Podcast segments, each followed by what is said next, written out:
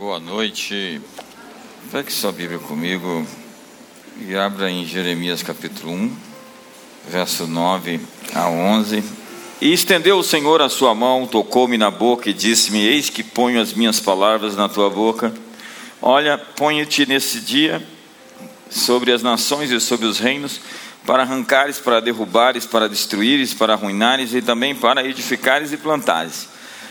Ainda veio a palavra do Senhor dizendo: O que vês, Jeremias? Eu disse: Vejo uma vara de amendoeira. E disse-me o Senhor: Viste bem, porque eu velo pela minha palavra para cumpri-la.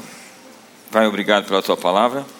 Ela é lâmpada, ela é luz, ela é martelo, ela é remédio, ela é fogo, ela é vida, ela é a verdade. Santifica-nos na verdade essa noite e que ela possa ser expressa, manifesta materializada, substanciada, que ela possa se tornar vida, transformação, cura, realização, conquistas, vitória. Hoje nós exaltamos o teu nome e a tua palavra que o Senhor colocou sobre todas as coisas. Em nome de Jesus. Amém. Então, primeiro dia de setembro, passamos agosto. Quantos para você agosto foi um grande mês? Yeah. Eu falei aqui na quinta-feira que as pessoas é, falam tão mal de agosto que agosto acaba sendo o que elas falam que vai ser, né? E há três anos para cá essa ficha caiu e a gente entendeu que nós vamos comer do fruto das palavras da nossa boca, não é isso? E nós acreditamos que nós estamos em um momento de ativação profética. Eu falei aqui no, na última sexta-feira que 2020 para nós é um ano de desenvolver um olhar profético, uma perfeita visão. Há pessoas que acreditam que toda essa década ela tem o propósito de capacitar-nos a enxergar direito, a curar a nossa visão. Por isso, o 2020 ao você dizer que uma pessoa tem 100% ou 20-20 em sua visão, o que está querendo se dizer é que essa pessoa vê a 6 metros o que deveria ver a 6 metros de distância. Visão 20-20 é ter profundidade na sua percepção, habilidade para discernir o inimigo e capacidade de eliminá-lo com precisão, sensibilidade ao momento e enxergar além da superfície. Nós acreditamos que estamos entrando numa fase onde as pessoas estão aperfeiçoando, mudando a sua perspectiva, o seu olhar, o seu ponto de vista. A vida normalmente é ponto de vista. Existe muito a ser dito sobre isso. Quando nós falamos do ano 5780, nós estamos falando de 80 que é significa é, no hebraico como que boca, há uma origem na palavra que está apontando para a língua, para as palavras. O que você diz está de acordo com a sua visão. Então nós temos duas coisas: um olhar e uma palavra, uma expressão verbal daquilo que você está vendo. Porque você fala aquilo que você está vendo. Normalmente você vê no seu interior e você expressa isso. Paulo fala sobre os olhos escondidos do coração. Ele está falando sobre os olhos que estão dentro de nós e que nos faz perceber, discernir, reconhecer, ler, perceber a vida. A Bíblia diz, por vezes, sobre essa máxima. Paulo diz: Eu criei e por isso é que falei. Por isso nós cremos e por isso também falamos. Nós falamos aquilo que acreditamos. A nossa fé é verbalizada pela nossa língua. Se você olhar para aquele monte e você disser para ele: ergue-te e lança-te no mar, e não duvidar no teu coração, assim se fará. Veja, a palavra está bem perto de ti, na tua boca e no teu coração, a palavra da fé que pregamos. Paulo diz: Nós não vivemos por vista, nós vivemos por fé. A fé te dá uma imagem, uma visão interior. Aquilo que você está vendo é aquilo que você está chamando a existência. bom ou mal? O que você vê? Deus pergunta para Jeremias. O que você está vendo? Duas vezes ele pergunta: O que você está vendo, Jeremias? Nós aprendemos aulas básicas sobre ministério profético e nós ainda estamos no jardim de infância, acredite. E uma das aulas fundamentais é sobre reconhecer um alinhamento profético no nome das pessoas. Pode ser pelo seu significado, pode ser por alguém que também tenha o seu mesmo nome e que possa ter um, uma ligação entre você e o destino ou a chamada daquela pessoa. Mas uma das coisas, umas lições que nós aprendemos é o que você está vendo. Entenda que Jeremias não teve um êxtase, uma visão. Dentro de nós, todos nós estamos tendo uma visão acerca do futuro. Qual a sua visão do futuro? O que você enxerga? O que você vê em 2020? O que você vê no Brasil? O que você vê para as nações? Alguém disse: sem fé no futuro não existe energia no presente. É por isso que a nossa escatologia ela é esquizofrênica, porque por vezes elas nos oprimem, nos tirando a capacidade de trabalhar agora. Por que trabalhar se tudo está perdido? Por que lutar se o que resta é o anticristo? A fé fala, ela dá nome às coisas, ela profetiza. Cada um profetiza de acordo com a sua fé, diz o apóstolo Paulo em Romanos capítulo 12. Cada um profetiza de acordo com a sua fé. As pessoas estão profetizando sem fé. Então elas dizem muitas loucuras, muitas bobagens. As pessoas estão profetizando com pouca fé. Então elas oprimem as pessoas com a sua pouca fé. Uma das maneiras de se livrar fácil das palavras proféticas erradas é dizer à pessoa: veja que você está com pouca fé.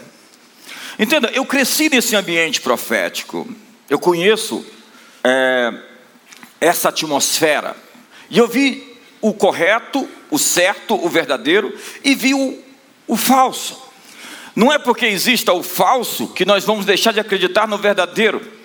Quando você vê qualquer coisa falsa no mundo, procure onde está a verdade que está sendo distorcida nisso.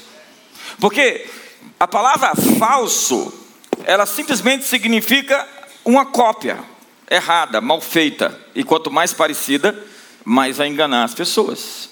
É como se eu colocasse um quadro da Mona Lisa aqui.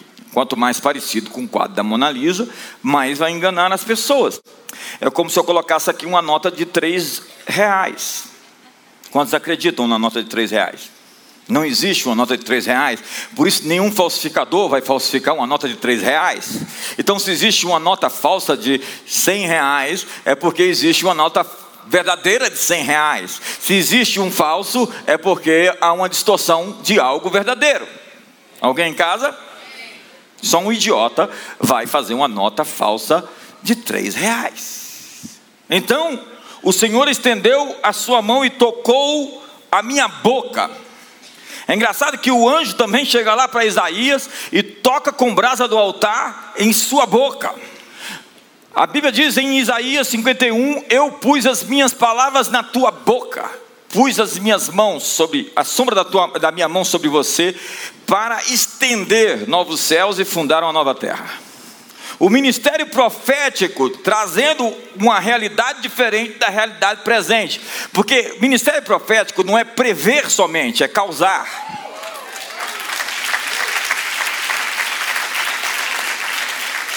E nós precisamos entender o que Deus está falando. Veja, pus te pus sobre as nações e sobre os reinos para enraizar, plantar e para derrubar, destruir, construir, plantar. Deus está dizendo: Eu te dei poder nas suas palavras para edificar e para arrancar. A palavra do Senhor veio a mim dizendo: Jeremias, o que você vê? Eu disse: Eu vejo uma vara de amendoeira. Viste bem, porque eu velo pela minha palavra para cumpri-la. Amendoeira você vai em Israel, tem um lugar chamado Neod Kedumim, onde existem as sete maravilhas da terra, as sete plantas descritas lá no livro de Deuteronômio, a terra que mana leite e mel. E você encontra a, vara, a amendoeira, que não está descrita entre essas sete, mas as plantas bíblicas estão ali. E a raiz da palavra amendoeira é trabalho duro. O que, eu, o que Deus está dizendo é: quando eu dou uma palavra, eu vou trabalhar em cima dessa palavra duramente. Se eu liberei uma palavra, eu vou trabalhar em cima dela e ela vai acontecer, porque eu vou fazê-la acontecer. Quantos creem que Deus é poderoso para cumprir uma palavra? Agora é engraçado que o profeta Elias chega lá, ressuscita o menino e a mulher chega e diz assim: Eu vejo que a palavra de Deus na tua boca é a verdade. Ele manda o céu cerrar. Deus, em momento nenhum na Bíblia, diz que Deus falou para Elias para não chover. Fala que não vai chover. Não, Elias estava cheio de zelo. Ele viu que a prosperidade do, que o povo estava tendo era vinda do Senhor mas eles cultuavam os deuses da fertilidade, Baal e Astarote. Então Elias disse dentro de si: eles estão dando a glória de Deus para outros deuses. Eu digo que desde agora não vai chover mais. E depois ele foi lá de novo e disse: prepara porque vem chuva. A palavra do profeta é a, a palavra de Deus é verdadeira na, na boca do profeta ela se torna verdadeira na boca do profeta. Jesus disse: Vai, a tua fé te salvou. Por vezes, Ele está liberando as pessoas, liberando os seus destinos. É assim que Deus fez com Adão. Ele deu poder ao homem chamado Adão de dar nome às coisas. Deus falou para Adão: escolhe o nome disso. A religião é terrível, ela acha que Deus é todo poderoso e o resto é tudo mendigo. Deus é o general dos generais e todo mundo é soldado raso. Jesus é o nome sobre todo nome, e debaixo do nome de Jesus existem outros nomes, e depois outros nomes, e depois outros nomes, e depois outros nomes. E o ponto a se entender é que Deus fez do homem a extensão da sua autoridade na terra. O que Adão dissesse, com o coração como ele estava alinhado com Deus, era lei, era verdade.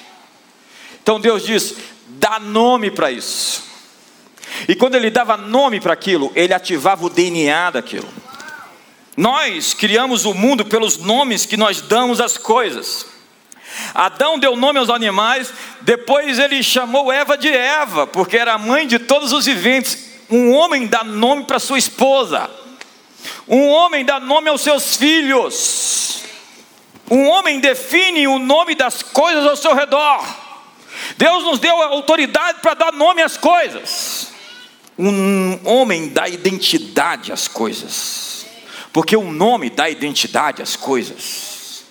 Jacó deu um nome e identidade aos seus filhos. Capítulo 49 de Gênesis, ele diz: Judá, Judá é um leãozinho. Issacar é um jumento de ossos fortes. Dan será uma serpente. Gade será um vencedor de exércitos. José é um ramo frutífero. Todo José é um ramo frutífero. Se você é um José, você é um ramo frutífero. Todo José na Bíblia é um provedor. José das consolações de Arimateia, José pai de Jesus, José do Egito, José de Arimateia, José Avando. Portanto, nunca mais aceite que ninguém te chama de Zé. Veja a força do nome, quando você ouve ele no hebraico é José. Tem, um, tem uma força no nome, é impressionante a verbalização de José. É pesado o nome, é denso. Nada de Zezé. Nem do cabelo dele. Então eu aprendi a dar nome para as minhas filhas. Eu aprendi a profetizar sobre elas desde o útero, quando elas estavam ainda sendo geradas. Jacó, no momento em que Raquel está morrendo, e ela chama Benjamim de Benoni, que significa filho da minha dor. Imagine um menino carregar o estigma, filho da minha dor. Nasci e minha mãe morreu. E Jacó corrige naquele momento e diz: nomes são significados proféticos. O nome dele é filho da minha destra, ele se chamará Benjamim, filho da minha força. Não é da dor, é da força, porque toda dor extrai força. a sua dor vai extrair força. Qualquer dor que você tenha passado vai dar força a você.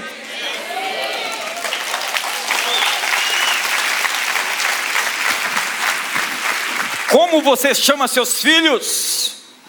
Um homem dá nome e identidade aos seus filhos.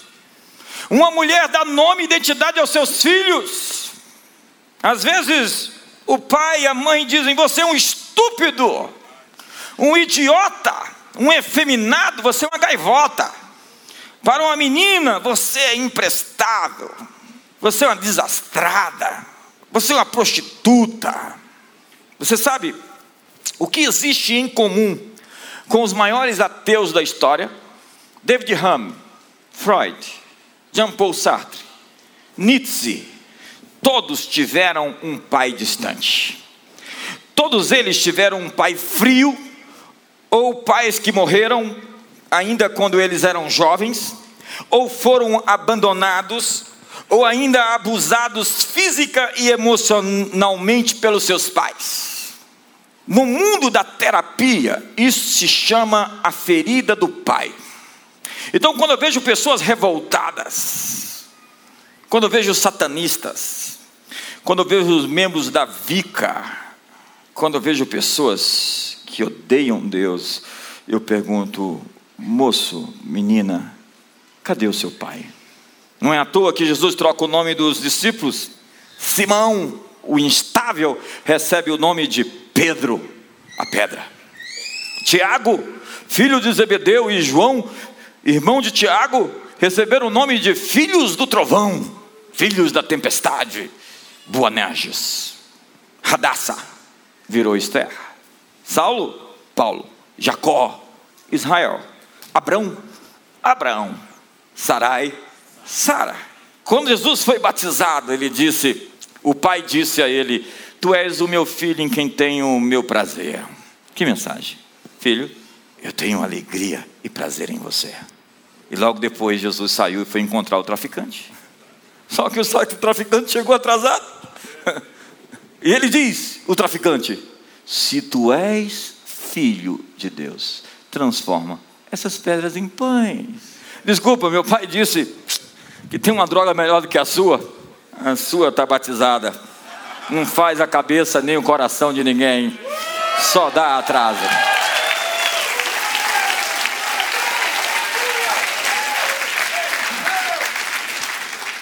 A identidade dele era maior do que suas tentações. Ei, sua identidade é maior do que sua tentação.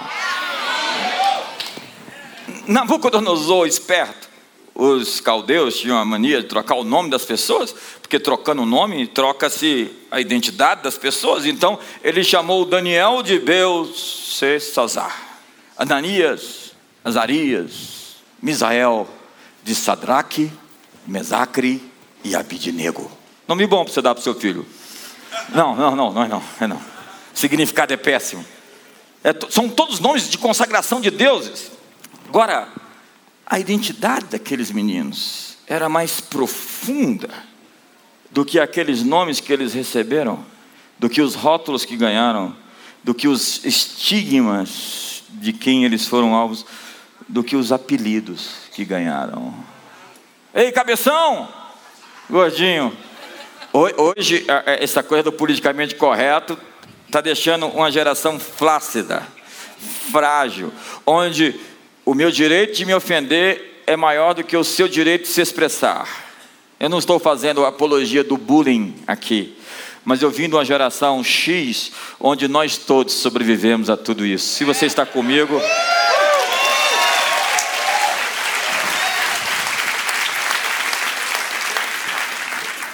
Alguns vão te chamar de companheiro. nós criamos o mundo pelo nome que nós damos às coisas. Deus deu autoridade a Adão para dar nome aos animais. E quando ele dava nome aos animais, ele ativava o DNA dos animais. Quando você dá nome às coisas, elas se formam, se transformam. Afirmar é tornar firme. Quando Adão deu nome aos animais que ele estava profetizando, o seu DNA e eles estavam a se tornar no mundo não apenas chamando-os por um nome normal como Fifi, Tio Tio, o nome do cachorro lá de casa eu nem sei agora, tem mais quatro, e não sabe nem o que que. Quando, quando é que a gente vai dar aqueles cachorros? Como é que nasce cinco cachorros de uma cachorra só? Mandando mensagem para mim dizendo: Olha, eu, é, normalmente são até dois, no máximo três, nasce cinco. Ainda manda uma palavra profética com isso, está vendo? Adão chamou Eva de mãe de todos os viventes. Ela não tinha filhos, até que seu nome foi mudado de Isha para Eva. Deus está te dando um novo nome hoje, senhora. Mais serão os filhos da desprezada do que da casada. Após a declaração profética de Adão, Eva deu à luz a Caim e Abel. Entenda que Adão nasce naturalmente, profeticamente. Ele não precisa regalar o olho e falar balá balá para dar uma mensagem extraterrestre para os mortais. Porque tem gente que tem que entrar em transe. Eu não quero te ofender. Não se mexe desse jeito na cadeira, que você se expõe. Nomes não significam não, não são apenas uma questão de semântica. Nomes nos afetam. Adão recebeu o poder de dar nome às coisas. Você pode dar nome às coisas. Dê nome às coisas ao seu redor. Batize-as. Chame-as de algo. Se existe algo que recebeu nome nesse planeta, é porque algo existe. Porque algo que não existe não tem nome. Os dez espias foram enviados por Moisés. E eles não eram realmente culpados de fake news diretas. Entenda, eles foram para a terra prometida e eles relataram as coisas que eles viram. O que tornou o fake news, a notícia falsa, foi a interpretação deles, daquilo que eles viram.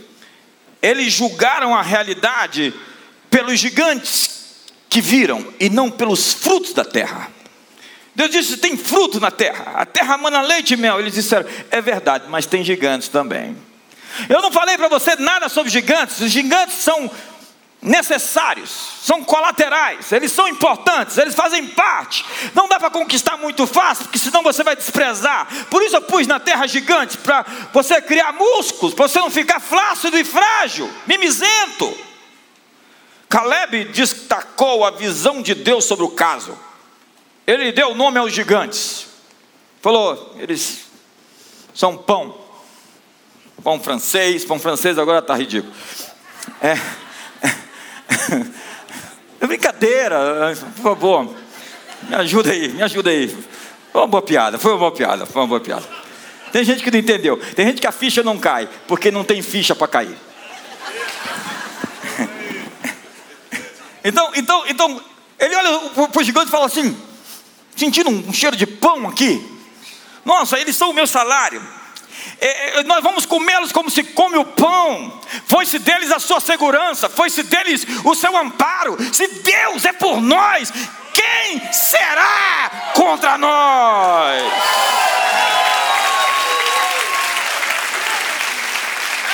Os outros meninos chegam com fake news, fake news, fake news.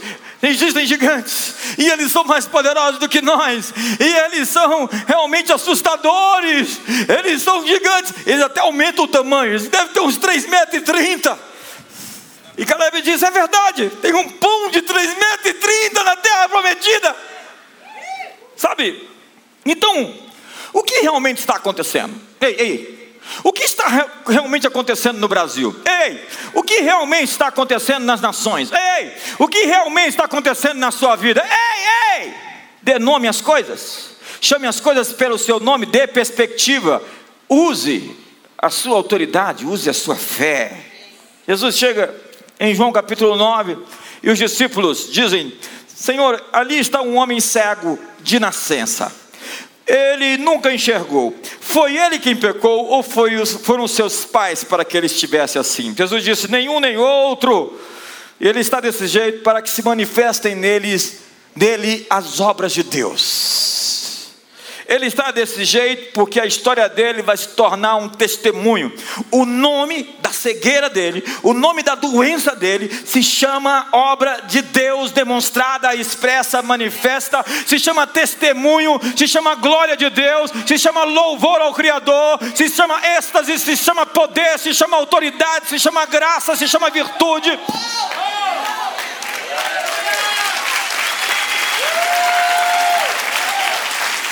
O profeta Zacarias diz: Volte para a fortaleza, ó prisioneiros da esperança. Mesmo agora anuncio que restaurarei o dobro para você. Deus está dizendo: Ei, ei, preso de esperança, jogue fora a chave de fuga da fortaleza. Desista de fugir da fortaleza, porque lá, ali, nessa aparente cadeia, prisão, eu vou dar a você o dobro. O que eu tenho para você é o dobro. Deus está dizendo hoje para você: o que eu tenho para você é o dobro. Ei, ei, eu acho que você não me entendeu. Você pode se ajudar, você pode fazer melhor. Deus está dizendo: eu vou restituir o dobro para você.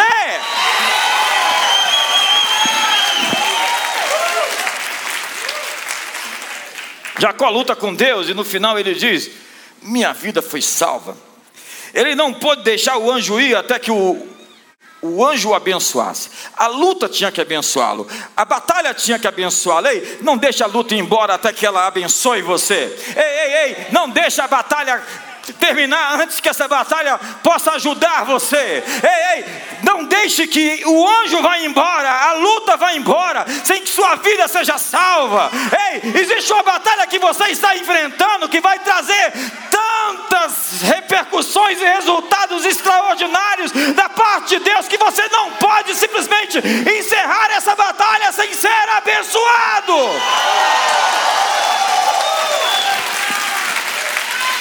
Então, a próxima vez que você perguntar para alguém e alguém te responder, eu estou na luta, como é que você está? Estou na luta. Então você vai entender que ela está dizendo, eu estou ainda na perseverança, porque eu sei que dessa luta vai sair vitórias exponenciais. Porque quando o cara fala assim, eu estou na luta, ele está reclamando. Normalmente, leia as entrelinhas. Quando o profeta chega e fala assim, injustiça na maioria das vezes, o grito de injustiça é um grito de lamúria. E é tanta lamúria que Deus dá um cala-boca no profeta. Fala aqui, eu estou para fazer um negócio que se você não ver, você vai duvidar do que eu vou fazer. Se você não for testemunho ocular, você vai dizer: não é possível aumentar os números. É superfaturado isso, não pode acontecer desse jeito. É muito grande para poder acontecer. E Deus leva o profeta num processo de conversão, de transformação do olhar até que ele diz: Eu me coloquei na fortaleza, coloquei-me na torre de vigia, de lá não vou sair até que eu tenha uma resposta. Então ele sai com a resposta: Tenho ouvido as tuas declarações e me sinto alarmado. Aviva a tua obra, faze-a conhecida no meio dos anos. Então, o sujeito que começou com injustiça, litígio, violência, termina dizendo: ainda que a figueira não floresça, não haja fruto na vide, o produto da oliveira minta, os rebanhos sejam arrebatados do aprisco. Todavia, eu me alegro no meu Deus, exulto no Senhor da minha salvação.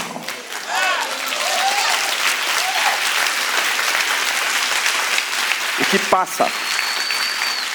Ei, que passa? O que está acontecendo? Diga para mim, dê nome às coisas. Suas guerras são dores de parto, dores de nascimento. Suas batalhas são as previsões de que o melhor está vindo. Qual o seu nome? Como você se chama? Não estou perguntando como os outros lhe chamam. Estou perguntando como você se chama. O diabo deseja nos dar nomes que tiram o nosso destino. O inimigo usa outras pessoas para propagar identidades mediante adjetivos sobre nós. Se você foi chamado de estúpido o tempo todo, você vive lutando para não ser um idiota. Às vezes contraiu um bloqueio mental, uma dificuldade de aprender. Mulheres chamadas de prostitutas por seus pais, lutando com imoralidade toda a vida. Qual é o seu nome ou como você se chama? Você vai se comportar de acordo com como você se vê. Jeremias, o que você está vendo? O que você está vendo? O avarento ele fala: Eu estou vendo miséria, eu preciso ajuntar, ajuntar, ajuntar, ajuntar, ajuntar, porque vai ficar difícil. Eu preciso de dinheiro para uma decorrência ruim que vai acontecer. Se você espera que ela aconteça, alguém já chamou você de lagarto, de chimpanzé. É engraçado, as pessoas chamam as outras pelos nomes, porque quando as pessoas adquirem aquela identidade, elas ficam fracas. O Chris Walton falando que o, o, os dois netinhos dele brigando: Você é um lagarto! E eu sou um leão! E aí o lagarto virou lagarto. Se você acredita que é um lagarto, você vai agir como um lagarto e vai arrastar como um lagarto. Mas se você acredita que é da linhagem, que você tem um DNA do leão de Judá, você vai aprender a rugir.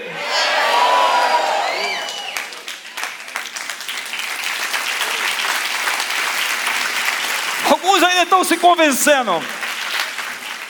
Se você se vê como uma pessoa fraca, você vai agir como uma pessoa fraca. Você vai pegar nas mãos das pessoas como pessoa fraca. Você vai andar como uma pessoa fraca. Você vai existir como uma pessoa fraca. Porque você acredita que é uma pessoa fraca. E quando Deus fala para o profeta dizer ao fraco: Eu sou forte. Ele está dizendo ainda que você se sinta fraco, diga que você é forte, se convença de que você é forte, ainda que você acredite que é fraco, comece a dizer para si mesmo: Eu sou forte.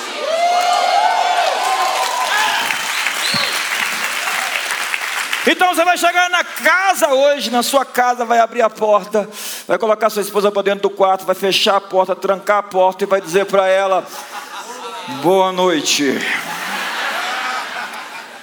Você vai ter que decidir onde você vai depositar sua identidade. Tem gente que diz, fulano disse que eu sou isso. E aí, você é? Você recebe sua identidade da pessoa que você acredita. Você sabe sobre uma notícia de alguém nos jornais quando você vê a foto da pessoa. A foto não precisa de legenda. Se eles vão falar mal da pessoa, eles escolhem a pior foto. Você olha para a foto, não precisa nem olhar a manchete. Se o cara está assim, acabado, a matéria é ruim. Se ele está assim, produzido, fizeram até uma maquiagem para tirar foto do cara. É porque a matéria é boa. Eu vim aqui lhe dizer que Deus tem a melhor notícia sobre você e quer tirar a sua melhor fotografia essa noite. Vamos lá, faz uma, faz uma pose aí para fotografia, vamos lá!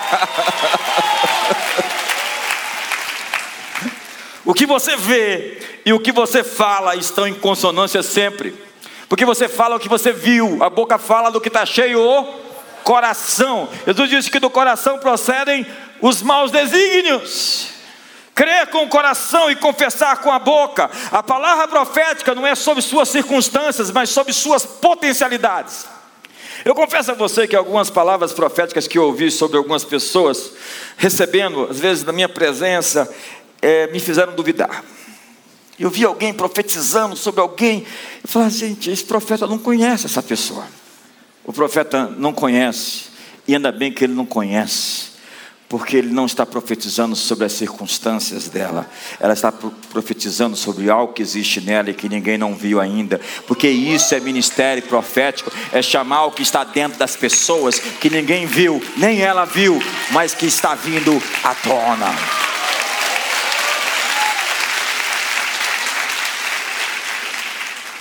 Às vezes a palavra profética é para você se lembrar de quem você esqueceu que você é. Tem uma recorrência na Bíblia: lembrai-vos, lembrai-vos, lembrai-vos. Você sabe por que o povo judeu não perdeu sua identidade depois de 13 mil anos? 600 anos antes de Cristo, eles foram expulsos da terra. Depois foram expulsos da terra naquilo que se chamou diáspora, definitivamente no ano 132. Quando Adriano matou 600 mil judeus, o imperador. Só que eles tinham uma cerimônia de lembrar quem eles eram. Então eles pegavam pão sem fermento, que significava o exílio deles, ervas amargas, que significava a dor deles, e celebravam a Páscoa.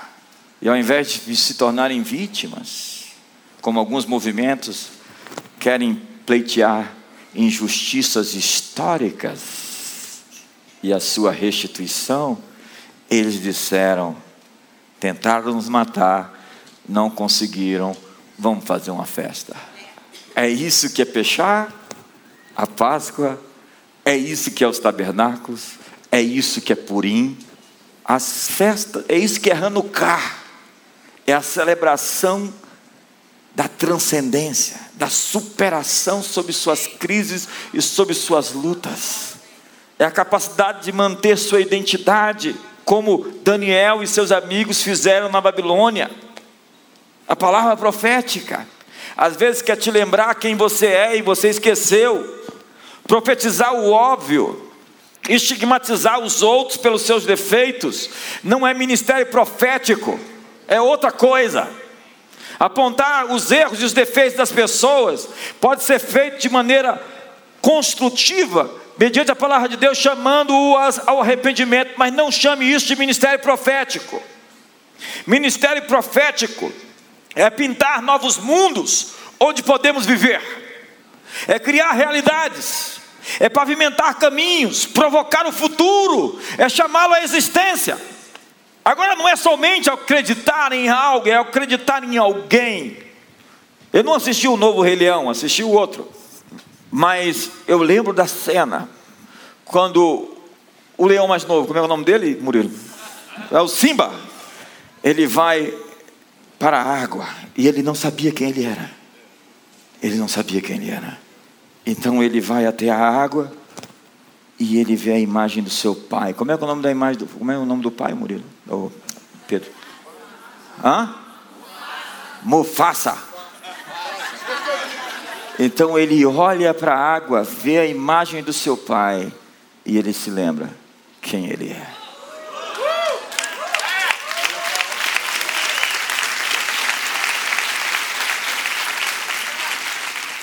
Você não vai se lembrar quem você é até que você olhe nos olhos do Pai.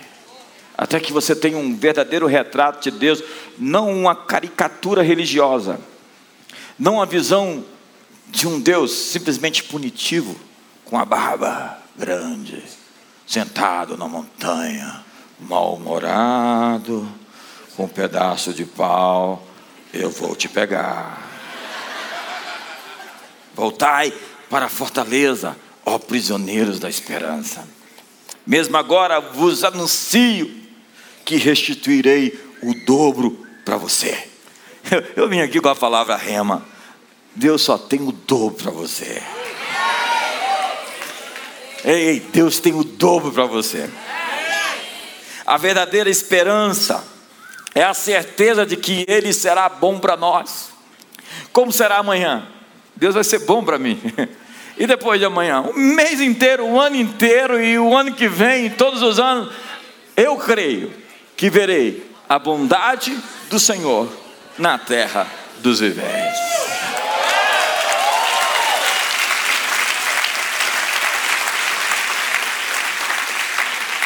Então isso dá um outro retrato para você. O que você vê? Viste bem ou viste mal? O que você está vendo? É aquilo que você vai dizer, é aquilo que você vai chamar a existência, é aquilo que você vai falar, é aquilo que você vai fazer as pessoas acreditarem. Eu só tenho confiança para prosperar se eu acredito que Deus deseja que eu prospere. Deus está procurando pessoas que confiam nele.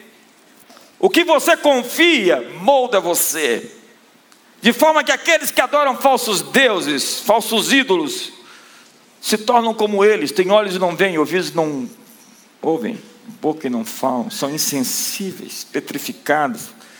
O clássico de Francis Frangipane, Os Três Campos de Batalha, refere-se ao habitat do inimigo. Muitos cristãos debatem se o diabo está na terra ou no inferno. É engraçado esse debate. O Apocalipse 20 diz que o Satanás foi amarrado. Está amarrado do milênio, não está amarrado. Deixa para lá. Ele pode habitar em cristãos ou apenas no mundo?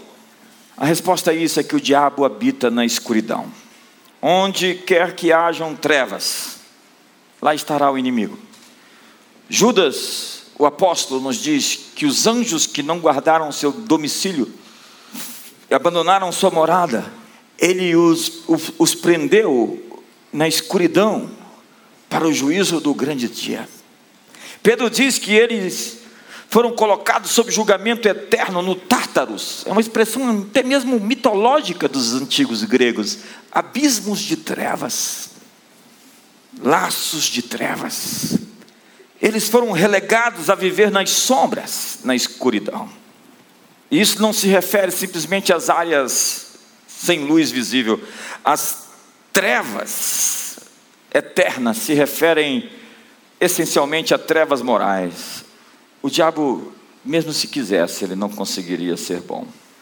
Jesus advertiu: vê depois que a luz que é em ti não sejam trevas.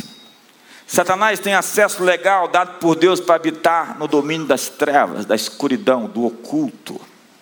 O diabo pode trafegar em qualquer área de trevas, mesmo as trevas que ainda existem no coração do cristão, pecados não confessados. Não deixe as sombras controlar você. Procure alguém, se abra, confesse, vem para a luz, como na luz ele está, e o sangue de Jesus te purifica de todo pecado. Vem para a comunhão. Porque você só preserva, preserva a sua identidade quando você tem casa, quando você tem povo, quando você aponta a sua família, quando você pode dizer, eu vim dali, estou indo para ali.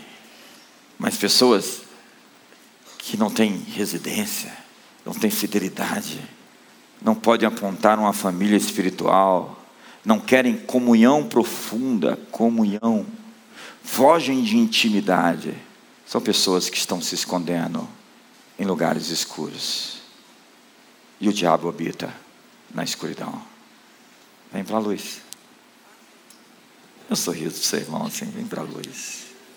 Olhar não é o mesmo que enxergar. Olhar é direcionar o olhar para um determinado lugar, uma determinada direção. Enxergar é perceber com os olhos, discernir visualmente. Dois ladrões na cruz. Um olhou para Jesus e disse: Se tu és o filho de Deus, salva-te a ti mesmo. O outro disse: Quando entrares no teu paraíso, lembra-te de mim. Dois pontos de vista, a mesma situação, duas respostas diferentes. João capítulo 7, com isso termino. Verso 44 diz: então virou-se para a mulher e disse a Simão: Você está vendo essa mulher? Quando entrei, você não me ofereceu água para lavar os pés, porém ela os lavou com as suas lágrimas e os enxugou com seus cabelos. Você não me beijou quando cheguei, ela, porém, não para de beijar os meus pés desde que entrei. Você não pôs azeite perfumado na minha cabeça porém ela derramou perfume nos meus pés. Simão, você não está vendo essa mulher? Simão, você não está vendo essa mulher? Ela é invisível aos seus olhos? Simão, você não me viu quando eu entrei? Você não me tratou como deveria? Porque a visão que você tem de mim não é a visão que você deveria ter sobre mim. Se você soubesse com quem você se encontrou, você teria lavado os meus pés, você teria feito como ela, chorado aos meus pés e limpado com seus próprios cabelos. É assim, se você tivesse cabelo, Simão.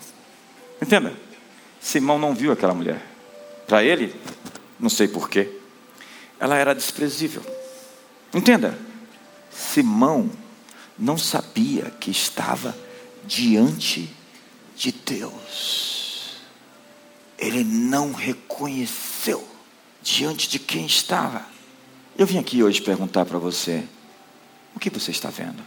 Melhor, o que você está deixando de ver? Marido, o que você está deixando de ver? Esposa, o que você está desprezando? Como será o futuro do Brasil? Como será o seu futuro? A resposta de Jesus é: faça-se conforme a sua fé. Você já se sentiu invisível? Quando alguém olhou para você, mas realmente não te viu? Muitas vezes nós olhamos, mas não vemos. O que pode ter cegado Simão para não ver aquela mulher? O que nos cega de realmente ver as pessoas? Ou o que nos faz distorcer o nosso olhar para não ver as pessoas como de fato elas são? O espírito religioso distorce a imagem das pessoas. Aquilo que nós aprendemos pode se tornar uma maneira errada de perceber o mundo. Nós somos cheios de vieses, de viseiras, cheios de óculos desfocados, óculos quebrados com lentes rachadas. E quando nossos óculos estão quebrados e nossas lentes estão rachadas, todo mundo é quebrado, todo mundo está rachado. Mas o problema não está no mundo lá fora, o problema está no nosso olhar, na nossa visão. Eu vim aqui hoje propor a você trocar seus óculos. Deus tem um novo par de óculos, uma nova visão, uma nova maneira de enxergar o mundo e as pessoas. Por que, que você ainda enxerga os outros pelo olhar de outras pessoas? Pelo olhar dos interesses de alguém? Pode ser uma plataforma religiosa, uma plataforma medíaca. É impressionante como as pessoas são soldadinhos de chumbo. É gado. Não conseguem fazer interpretações reais. Vivem num mundo imaginário. A pergunta é: será que eu posso crescer para ver os outros com mais clareza? Será que eu posso julgar os outros diferente da sua aparência? Nenhum de nós jamais será invisível a Deus. Ele não somente nos vê, ele se importa onde estamos e com o que nós estamos fazendo. Ele vê nosso valor. Ele vê nosso valor, ainda que nós não tenhamos naquele momento valor. Ele não nos vê como pecadores, ele nos vê como santos, porque diz Romanos que Jesus morreu por nós quando nós ainda éramos pecadores. Então ele lhe chamou e ele falou tantas coisas sobre você e você diz: Não posso acreditar nessa imagem que ele está me dando, porque não é isso que eu sou agora. Não, você já era aquilo, só estava como um embrião a fim de se tornar. Então Deus aposta no seu futuro, porque Ele não vê você como você está agora, Ele vê você como Ele vai fazer você se tornar.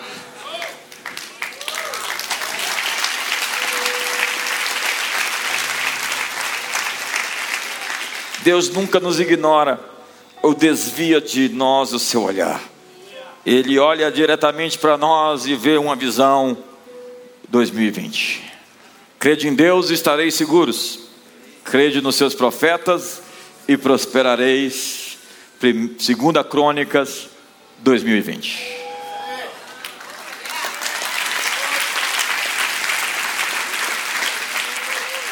O que você está vendo depende de onde você está. Seu ponto de vista depende do lugar onde você está sentado. E se for na roda dos escarnecedores, você está frito. Se for na frente daquele site pornográfico, você está mais que frito, você derreteu. Você virou pasta. Você derramou a sua paixão. Você não tem consistência porque você está jogando fora o seu foco. Ter um caso com uma imagem é uma verdadeira, grande, extraordinária, ridícula, estapafúrdia traição. Por que eu estou falando isso? Alguém aqui sabe. Fiquemos de pé. Você sabe, se alguém sabe que é vista, que é visível, que é conhecida pela maneira como ela se comporta, pela maneira que ela se veste. Quem se veste para chamar a atenção de todo mundo é notável. É claro que cada um tem que se vestir da maneira adequada para cada cerimônia. A Bíblia fala em Mateus sobre alguém que foi encontrado na festa sem as vestes festivais. Ele foi colocado para fora da festa. Então, não se vestir de maneira correta para uma cerimônia é um descaso com o convidado, com, na verdade, com, com o convidante. É um neologismo jberiano. Eu tenho o poder de inventar palavras. Eu estou pregando sobre isso. Dê nome e invente palavras. Obrigado pelo entusiasmo. Os professores de português estão ali meio. O que eu estou lhe dizendo é: como você se vê, define como você age.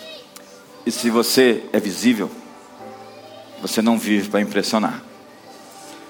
Se você se vê como conhecido por Deus, então você pode fazer aos outros Deus conhecido a eles. Você pode mostrar essas pessoas, apresentá-las, exaltá-las, erguê-las, porque você está visível e você pode tornar também os outros visíveis. Mas tem gente que não quer deixar ninguém brilhar do lado dele, porque ofusca. Acredite, nós não somos uma terra de uma estrela, nós somos uma constelação de estrelas. E nós vamos iluminar o céu desse país. Mas a pergunta que não quer calar essa noite é: o que você está vendo? Sobre você? Sobre seu futuro? Sobre sua cidade? Sobre seu país? Sobre o irmão do seu lado? O que você está vendo? Diga para ele o que você está vendo. Eu gosto daquela frase do Michael Douglas: Eu vi você no seu futuro e você está melhor do que hoje. Eu vi você no seu futuro e você está mais novo e mais magro.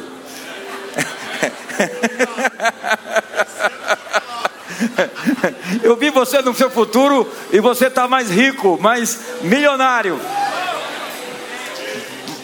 O que é que você vê no seu irmão aí do lado? O que, é que você pode dizer para ele? Então desperta hoje o ministério profético. Libera uma palavra para ele agora. Põe a mão no ombro dele e libera uma palavra profética para ele. Libera uma palavra profética para ele. Libera, libera, libera. Você consegue, você consegue dizer alguma coisa para ele. Levante suas mãos agora e dê nome às coisas. Dê nome às coisas, dê nome às coisas, dê nome às suas lutas. Dê nome ao Brasil terra de Santa Cruz, terra de Vera Cruz, terra da verdade da cruz, terra do avivamento, terra da pacificação, terra da ordem, do progresso, terra da vitória, da prosperidade, celeiro de missões, celeiro de missionários, celeiro de avivamento, fogo do Espírito Santo, terra de riquezas, de prosperidade. Profetiza hoje sobre sua família, levante suas mãos, dê nome aos seus filhos. Dê nome aos seus filhos. Dê nome aos seus filhos. Dê nome aos seus filhos. Dê nome aos seus netos. Dê nome, dê nome à sua herança. Dê nome hoje à sua igreja. Nós somos uma comunidade para os povos, para as línguas, para as tribos, para as raças. Porque de todos os povos, línguas, tribos, nações e raças estarão presentes no trono, adorando aquele que está sentado no trono. Dê nome às suas circunstâncias, dê nome ao seu corpo, saudável, forte, vigoroso. Dê nome à sua fraqueza. Deus aperfeiçoa o seu poder na sua fraqueza. Dê nome à sua tentação, é promoção. Sua tentação se chama promoção. Dê nome, dê identidade identidade, identidade. Quando você encontra o seu povo, você encontrou o seu destino. Quando você encontra a sua família, você encontrou sua identidade. Profetiza hoje. Novos céus estão se estendendo. Uma nova realidade está se criando e hoje as conjunturas, contingências, circunstâncias que se levantam contra tudo aquilo que Deus planejou para nós estão sendo quebrados hoje. Descobrirá nesse monte o véu que cobre as nações, a coberta que cobre todos os povos, que se enrole como um pergaminho, que se enrole como um pergaminho. Todas as ações trevosas da escuridão se afastem, haja luz, haja luz, luz e verdade. Então Deus diz ao profeta: Podem esses ossos reviver?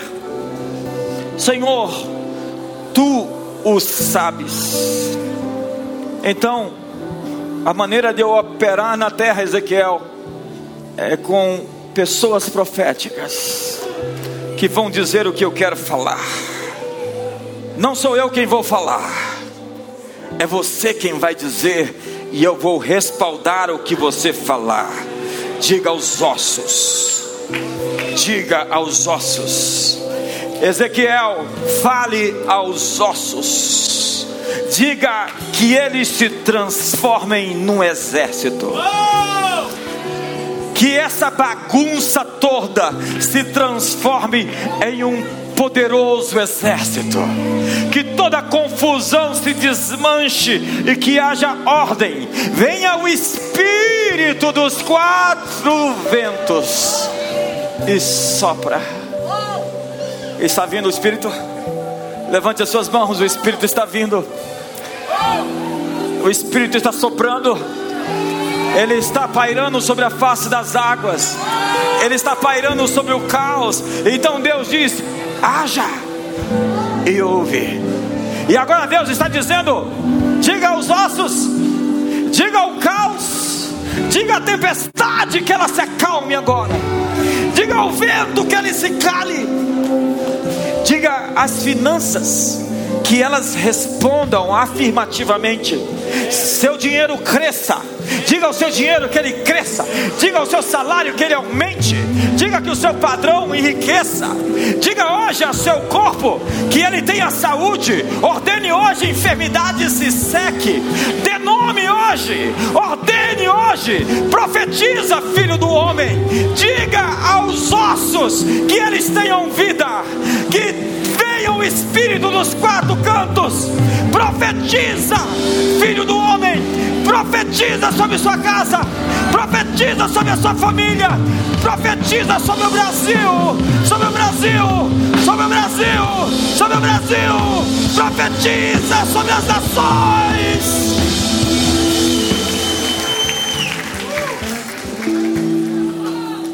Uma comunidade das nações. Nós éramos a comunidade cristã de Brasília, porque a nossa visão era uma igreja para uma cidade. Agora temos uma visão de uma igreja para as nações. O que você está vendo? Qual é a sua visão? Sem visão, sem profecia, o povo se corrompe.